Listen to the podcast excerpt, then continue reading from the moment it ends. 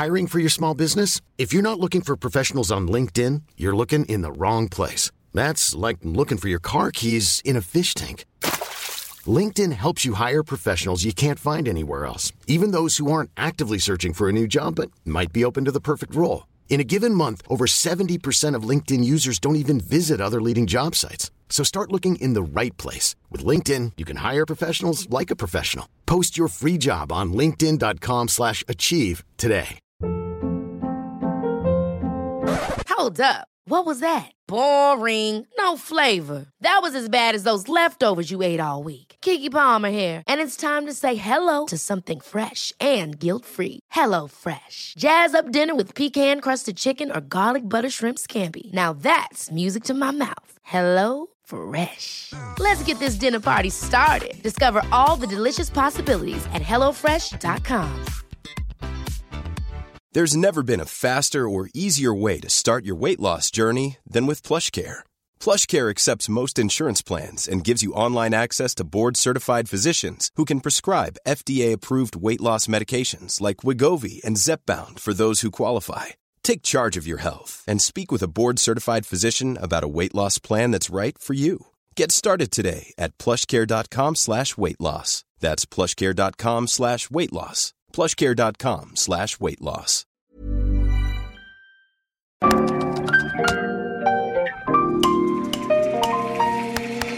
Bienvenidos a Isanaholic, el podcast que amplifica la conversación sobre la cultura de diseño y las industrias creativas a través de sus protagonistas. Soy Jorge Diego Etienne y quiero compartir contigo mi pasión por el diseño con los temas más relevantes en la actualidad y analizando objetos que han hecho historia o están marcando tendencia.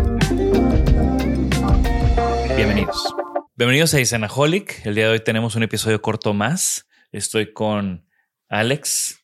¿Qué onda? Aquí andamos. Qué rollo, Alex. Eh, el día de hoy tenemos otro, otra de estas conversaciones sobre productos, temas, cosas que nos interesan o que les tenemos cariño. ¿De acuerdo? Como el día de hoy vamos a hablar de la marca Everywhere, una marca americana que ha estado a la cabeza desde que, comenzó a principios o mediados de los 2000, mejor dicho. Bueno.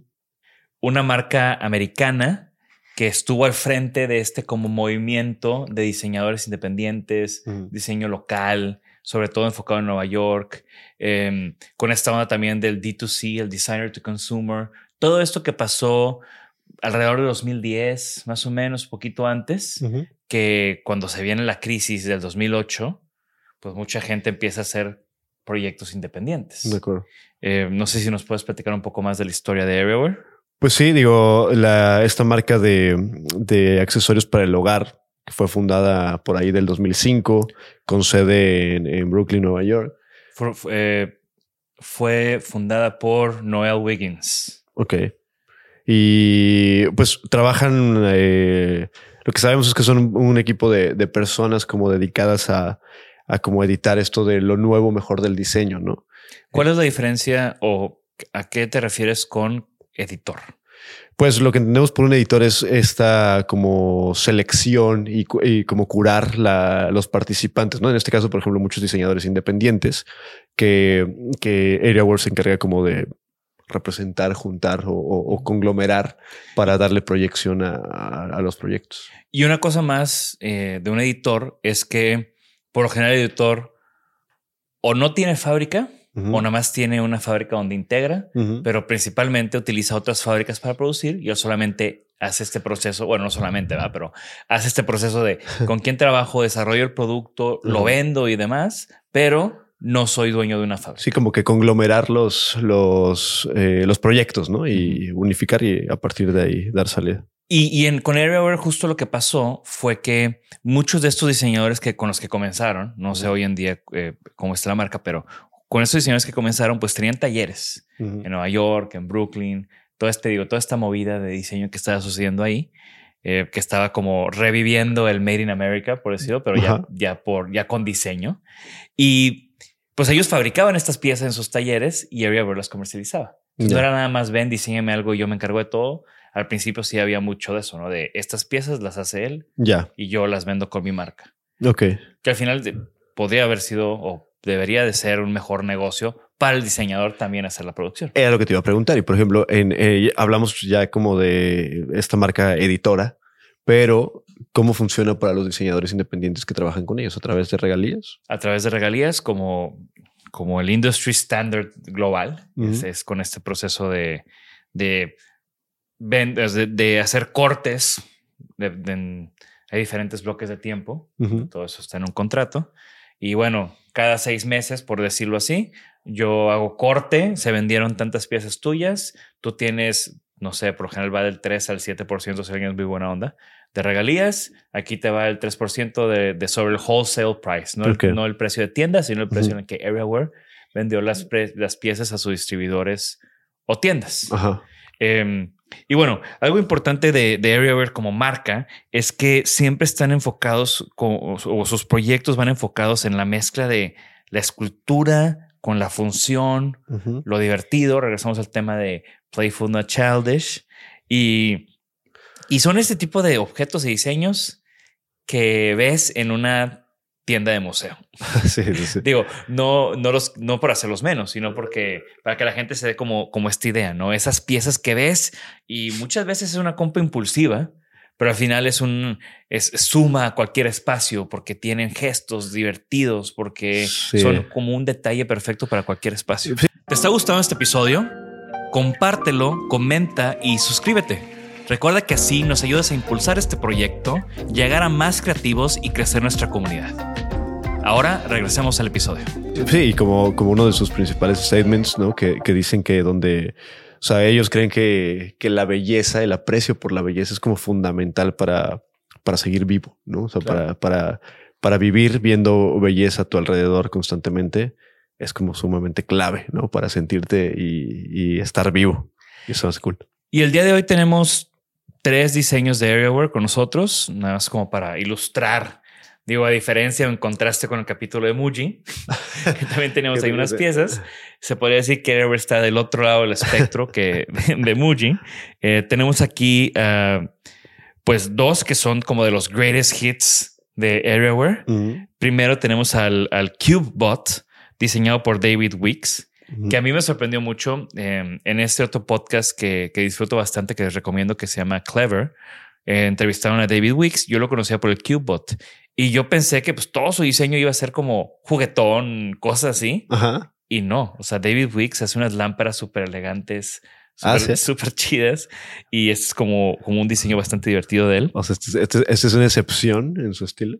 Se llama CubeBot. ¿Qué tal si mientras que yo describo, tú lo haces un cubo? No es un juego de madera, tiene como estas ligas adentro, son diferentes eh, piezas y al final o al principio te llega en un, en un cubo. En un cubo. Y bueno, tú lo puedes acomodar y mover de diferentes maneras. Muy divertido, está hecho de madera, como les decía. En este caso yo tengo eh, este CubeBot de madera entintada roja, porque pues rojo, Jorge Diego el estudio. Y pero creo que alguna vez eh, lo tuvimos uno chiquito azul que no sé dónde quedó. Había uno azul.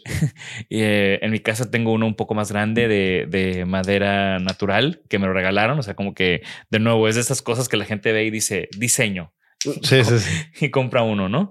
Eh, David Wicks y, este diseño fueron súper populares para Airware. Creo que fue parte de, esas piezas fundamentales para proyectar la marca y vienen en diferentes formatos. Creo que ha habido estos muy, muy grandes, ¿no?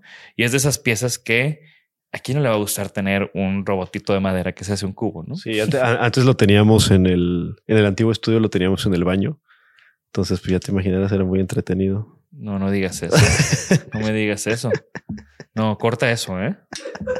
Editen eso del podcast, por favor.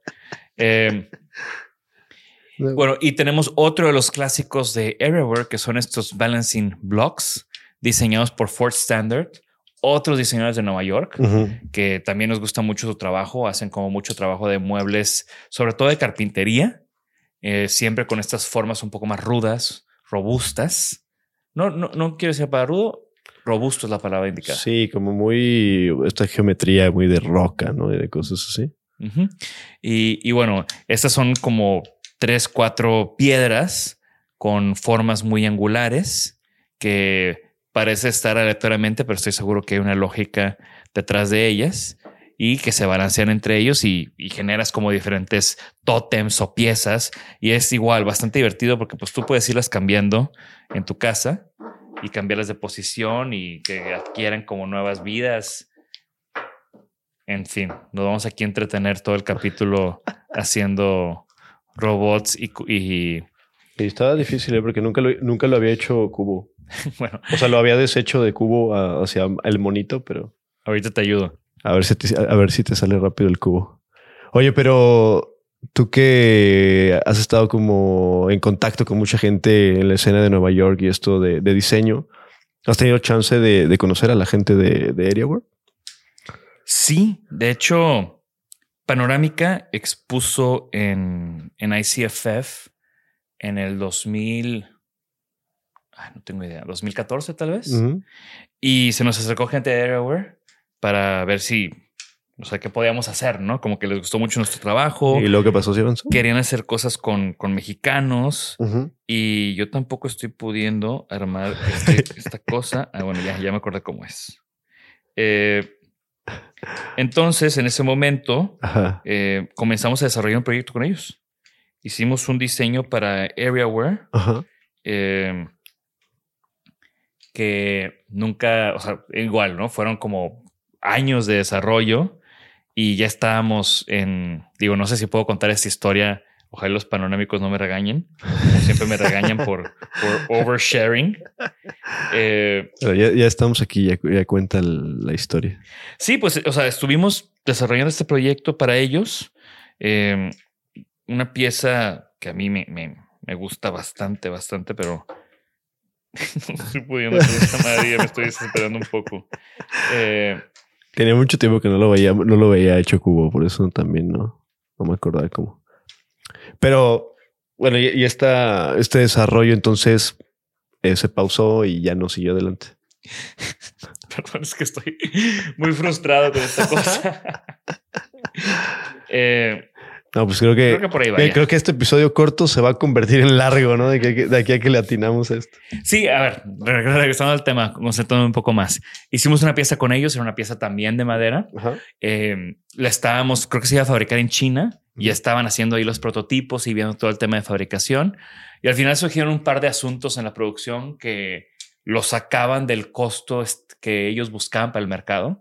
Al final es una marca que tiene súper estudiado qué tipo de producto tiene que costar o tiene que estar en qué rango de precios para que sea un éxito comercial. No es una marca bastante, bastante comercial. Claro. Y pues para atrás los fielders y nunca salió ese diseño que a mí me encanta y ojalá y en algún momento pueda resurgir. No les voy a decir qué es, pero si alguna vez sale al mercado, O sea, les no, no, no nos puedes decir ni la tipología que era. no, no les voy a decir la tipología, pero es uno de esos proyectos de panorámica que, que se quedaron Que en el olvido. En el tintero. Pero bueno, fue muy interesante ver cómo una marca así desarrolla productos, cómo son pues minuciosos en todos los detalles. Este tema del diseñador en México, el equipo de, el equipo de desarrollo en Nueva York y la fábrica en China, me pareció, o fue, pues de nuevo, ¿no? Era como unos años donde iba empezando el estudio, entonces también fue como muy enriquecedor personalmente estar involucrado en ese tipo de desarrollos, porque te empiezas a dar idea de, De cómo, cómo funciona. funciona. Y en la escala y la magnitud y cómo cada pequeña decisión que se hace en el, en el proyecto de diseño puede repercutir en que un producto salga o no al mercado. ¿Tienen, tienen, o sea, todo es producto pequeño o tienen productos más? No, no han sacado muebles. No sé cómo. No han sacado muebles, o sea, hay unas piezas sí un poco más grandes, pero se quedan en este universo de accesorios. Ok. Y, y bueno, muchos de los diseñadores que ahorita han, han- otra vez, aplauso. Andamos muy bien con este episodio. Y bueno, ya menos lo logras. Pues, eh, más o menos. Pero bueno, creo que Everywhere es bastante importante que, que- que lo traigamos aquí al tema de la mesa porque es una marca que se convirtió en, en, en un en un muy mal. Everywhere es una marca que se convirtió en un referente del diseño americano, del Made in America, aunque pues ya vimos que también hacen cosas en China. Y al final, muchos diseñadores que empezaron con Airware encontraron como una catapulta para, para llegar a otros marcas a otros mercados y ellos lo han hecho muy bien en cuestiones de, de comerciales. ¿no? Yo los he visto en ferias por todo el mundo y sus productos pues se venden bastante, bastante bien. Qué cool. ¿Dónde, dónde, dónde puedes conseguir esos productos? Pues hoy en día ya puedes comprarlos en airware.com, pero estoy seguro que si vas a cualquier museo en Estados Unidos, va a haber algo de. En el Museum Shop tiene que haber algo de Airware. Creo que por ahí es por donde empezaron a, a tener bastante éxito comercial. Pues esta es la mejor versión del Cube. Perfecto. Entonces, justo a tiempo para terminar nuestro, nuestro episodio. Eh, gracias a todos los que nos acompañaron. Recuerden que queremos que esta conversación continúe en, en, Internet, en nuestras redes sociales o en nuestro canal de YouTube. Dejen un comentario. ¿Ya conocían Everywhere? ¿No conocían Everywhere? ¿Qué otro producto de los muchísimos que tiene esta marca ustedes conocen o les gustan más? Eh, ahí los esperamos. Manden su, manden su foto si lograron armar el cubo, ¿no? Nosotros no. Eh, más o menos.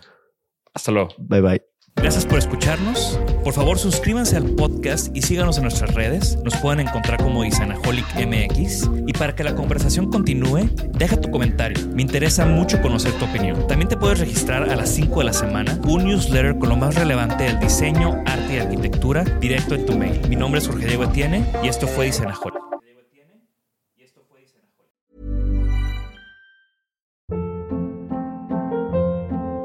Hold up. What was that? Boring. No flavor. That was as bad as those leftovers you ate all week. Kiki Palmer here, and it's time to say hello to something fresh and guilt-free. Hello Fresh. Jazz up dinner with pecan-crusted chicken or garlic butter shrimp scampi. Now that's music to my mouth. Hello Fresh. Let's get this dinner party started. Discover all the delicious possibilities at hellofresh.com.